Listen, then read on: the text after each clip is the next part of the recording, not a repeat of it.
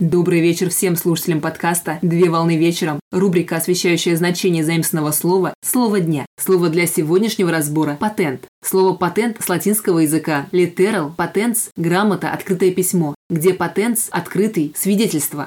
Патент – это документ, свидетельствующий право изобретателя на его изобретение. Патент представляет собой охранный документ, удостоверяющий исключительное право, авторство и приоритет изобретения, полезной модели промышленного образца либо селекционного достижения. Под изобретением понимается техническое решение в любой области, относящееся к продукту, в частности, к веществу или устройству, способу, процессу осуществления действий над материальным объектом с помощью материальных средств или применению, в частности, применение уже известного продукта или процесса по новому назначению. Структура патента на изобретение включает в себя библиографические данные, названия, объекты, описание и формула изобретения, область и уровень техники, чертежи и реферат, Правовая охрана, которую предоставляет патент, это защита решения, а также патент защищает техническое решение, в котором воплощена идея. Срок действия патента зависит от страны патентования, объекта патентования и составляет от 5 до 35 лет. При этом автору или соавторам за использование патента выплачивается авторское вознаграждение по договору с патентовладельцем. Так, за предоставление лицензии на право производства продукта или использование способа патентовладелец, лицензиат, получает ежегодные отчисления от лицензиата.